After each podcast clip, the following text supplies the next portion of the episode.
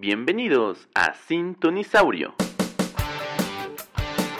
una producción de Render Record. Un espacio para hablar de tus películas favoritas y también de esas que no entendemos ni un carajo. Soy R2 y aquí comenzamos.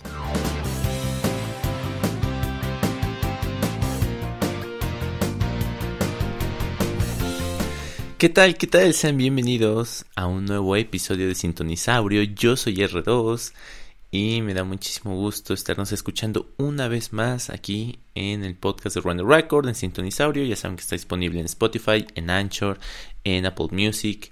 Y bueno, realmente les agradezco muchísimo todo el apoyo que han dado a los últimos dos podcasts en este regreso de Runner Record en el 2021. De verdad que les agradezco muchísimo. Y bueno, antes de empezar, les comento un poco la agenda de esta semana. Mañana, eh, ya saben, TikTok, hablando un poquito sobre este debate de si los superhéroes deberían o no estar en el cine, si debe ser considerado cine. Ese eterno debate que al final del día termina por ser muy enriquecedor. El próximo miércoles tenemos Render Live de Camp Cretaceous. En la víspera del estreno de la temporada 2 vamos a platicar sobre lo que nos dejó la temporada 1, las teorías de cara a esta continuación y todo aquello que ustedes quieran comentar. El viernes o jueves en la noche tendremos un video en YouTube, así que estén pendientes y síganos en todas las redes de Render Record para estar pendientes del mundo del séptimo arte. ¿Cuál es el tema de hoy? El tema de hoy es el impacto cultural de los sables de Star Wars. Ojo que no es nada más los sables, es el impacto que han tenido. Pero para poder entender este impacto hay que comprender verdaderamente cuál es el concepto de sable de luz, por qué es tan importante y de dónde viene precisamente esa necesidad de tenerlo en nuestra vida, de que cualquier fanático de Star Wars lo tenga. Vamos a partir de ese punto y a ver, Star Wars por sí mismo es el blockbuster por excelencia. Tiene un fandom increíblemente grande. Tiene gente de distintas generaciones, lo cual también ha provocado, seamos sinceros, el que nunca haya un producto que ponga felices a todos. Siempre va a haber quejas y es natural considerando que pues hay distintos fanáticos. Hay quienes quieren a Luke, quienes quieren a Anakin, quienes simplemente quisieron a Rey. Y eso es natural.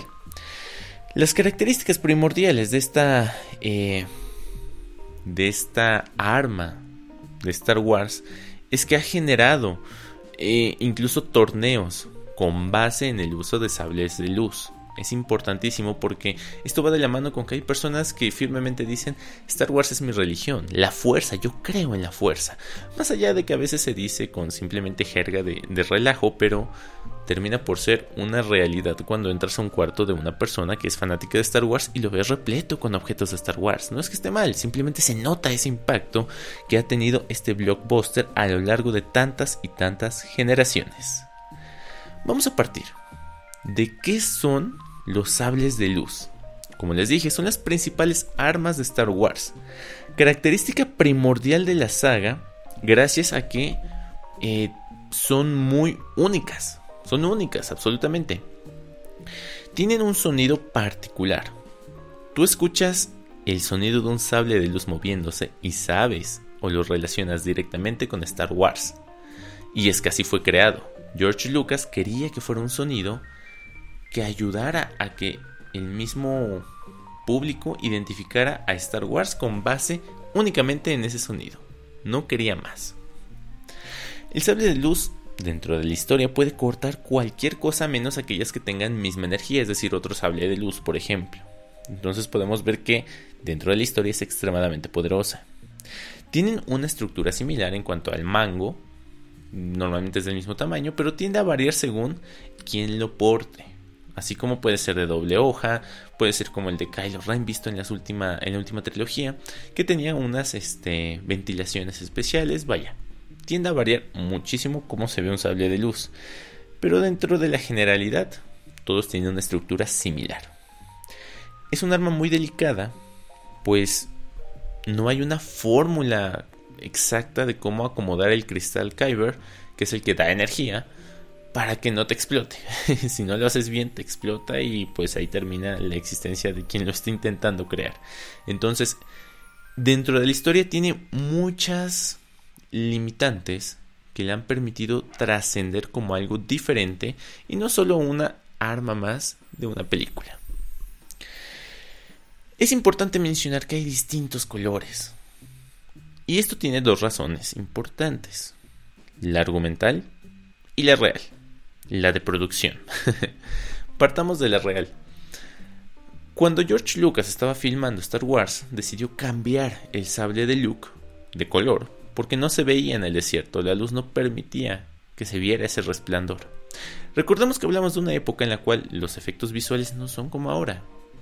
No se podía fiar tanto de esa edición para que se notara el sable de luz. Entonces, a raíz de eso se tuvieron que modificar. E incluso cuando George Lucas estaba explicando a Samuel L. Jackson de qué iban los sables, le dijo, mira, azules y verdes son los buenos, rojos son los malos, punto.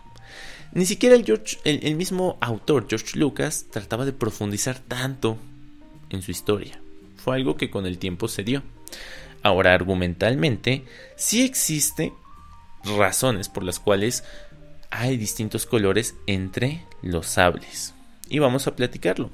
El rojo, por ejemplo, es porque el cristal ha sangrado, porque el portador del sable hizo sangrar su cristal con base en su odio. Es decir, está del lado oscuro de la fuerza y logró representarlo en su propio sable. Por eso es rojo. Tiene sentido. El azul, en teoría, es para aquellos habilidosos físicamente que son muy buenos con el sable precisamente. El verde es para aquellos que destacan por su sabiduría y conocimiento de la fuerza, como Yoda, por ejemplo. Hay más colores, como el dorado que vimos que utilizó Rey Skywalker al final de esta trilogía nueva, el cual en teoría simboliza precisamente el equilibrio en la fuerza, ni estar del lado luminoso ni del lado oscuro, sino equilibrio.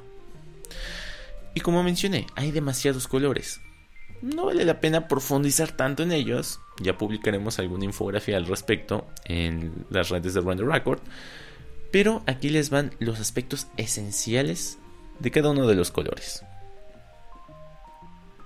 El naranja implica equilibrio entre combate y habilidad. Ojo, no en la fuerza, sino en las habilidades que tiene el personaje.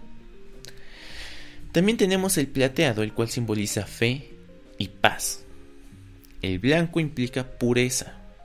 El morado, balance y superioridad en el manejo de el sable. Y el negro es el poder absoluto e ilimitado.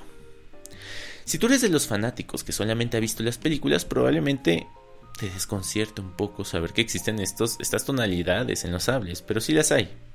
Puedes explorarlo principalmente en las historias de eh, gráficas que sacan al respecto e incluso también en las animaciones. No está de más explorarlo desde ese ámbito. Personalmente, insisto, no vale la pena ahondar tanto en estos colores, porque ahora sí vamos a lo importante.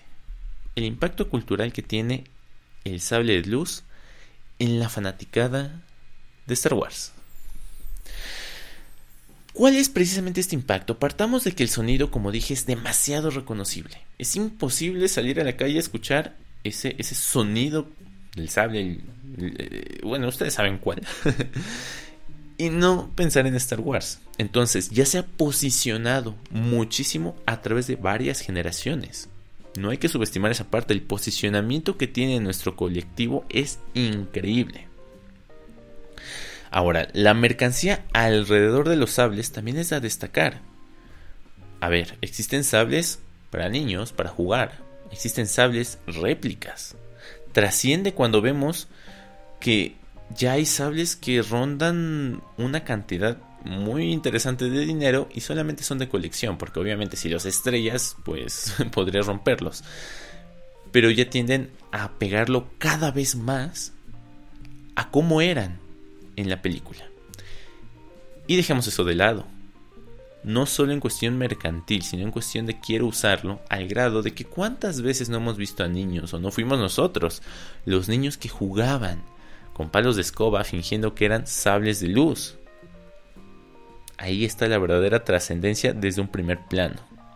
Insisto, se va asemejando cada vez más esta producción mercantil a los fanáticos que ya pueden consumir productos más caros y quieren coleccionar sables de luz como los Master Replica, por ejemplo. No sé si ustedes estuvieran enterados, pero hay torneos, como mencioné, de sables de luz. Ya se volvió una disciplina. Hay personas que se dedican a enseñar a portar el sable de luz, a que sepas cómo utilizarlo con técnicas Jedi. Existen siete tipos de posturas que, utilizan los Jedi, los Sith, en general, los eh, portadores de sables de luz, para poder usarla. Y esto determina si eres eh, más defensivo, si eres más ofensivo, cuál es tu estrategia, si buscas acabar de un solo golpe, si buscas alargar la batalla, si peleas cuerpo a cuerpo, etc. Todos estos estilos han sido explorados a tal grado de trasladarlos a nuestra realidad y enseñarla. Hay torneos, insisto, no es cualquier cosa. Creo que podríamos simplificarlo en esta frase. No es solo un atrezo de una cinta es el atrezo por excelencia con el que todo fanático de Star Wars sueña tener de verdad. Y no solo tenerlo, sino jugarlo. Entendamos una cosa. El sable de luz parte de una simple espada. ¿Por qué el sable de luz es más importante que las espadas que vimos en otros lugares? Porque ha sido innovado, es un ejemplo claro de innovación. Vamos a meterle un sonido característico, vamos a hacer que tenga luces Partiendo de ese punto ya es muy relevante, muy importante y muy diferente. Ni siquiera George Lucas estoy seguro se esperaba que trascendiera tanto a lo que ha llegado el día de hoy. Poniéndolo como ejemplo, las varitas de Harry Potter. Sí, también son emblemáticos, importantes, lo que tú quieras. Pero no puedes jugar con ellas. Al final del día, no puedes jugar con ellas. Una espada es mucho más fácil de interactuar con ella. Es mucho más sencillo encontrar un juego para eso. De ahí la importancia. Y ahí les van unas curiosidades para ir cerrando este podcast.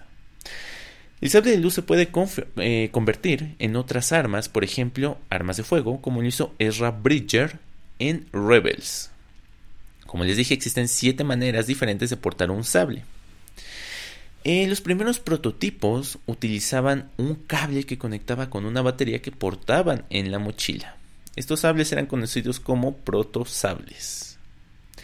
Existen también sables que pueden ser usados bajo el agua como el que usó Kit Fiso, quien lo modificó en Clone Wars para poder entrar a una comunidad donde la mayoría vivían bajo los océanos. Aquí una curiosidad interesantísima. Los sables luz cauterizan las heridas al instante, es por ello que aunque vemos manos volando en todas las películas de Star Wars, nunca sangran un recurso muy bien utilizado precisamente para no subir la categoría en cuanto a la edad que podía ver esa película. Muy bien pensado.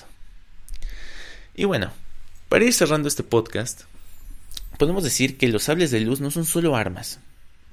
Estas tienen reglas tan bien definidas dentro de su historia argumental que el fandom ha podido trasladarlo a la realidad. Es el atrezo por excelencia del blockbuster más grande de la historia. Platícame tú, ¿cuál es el principal recuerdo que tienes de un sable de luz de Star Wars? Yo recuerdo mucho un palo de escoba, de esas escobas pequeñas que vendían en los mercados.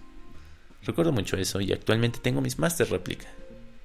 ¿Cuántos no se identificarán con este tipo de historia o cuántos no están aspirando a tener ya sus réplicas? Platícamelo por medio de todas las redes sociales de Random Record. Así nos encuentran en todas partes. TikTok, Instagram, Twitter, Facebook, donde quieran. Yo les agradezco muchísimo. La agenda, insisto, ahí está.